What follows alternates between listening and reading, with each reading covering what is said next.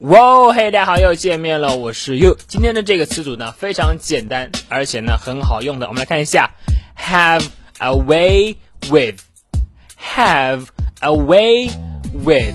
好，它后面呢一般是接 someone or something。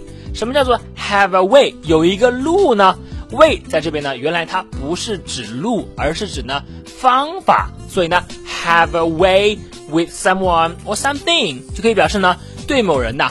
或某事情很有一套方法，很擅长去处理 someone or something，也就是我们常说的哎，很有一套。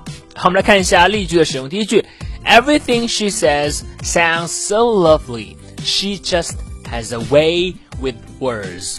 她说的话呀，听起来哎，每一句都让人很舒服。她讲话真的很有一套，很会说话。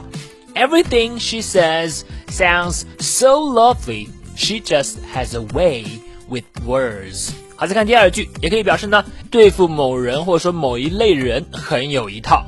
Mike has a way with kids。麦克呢和孩子相处很有一套。Mike has a way with kids。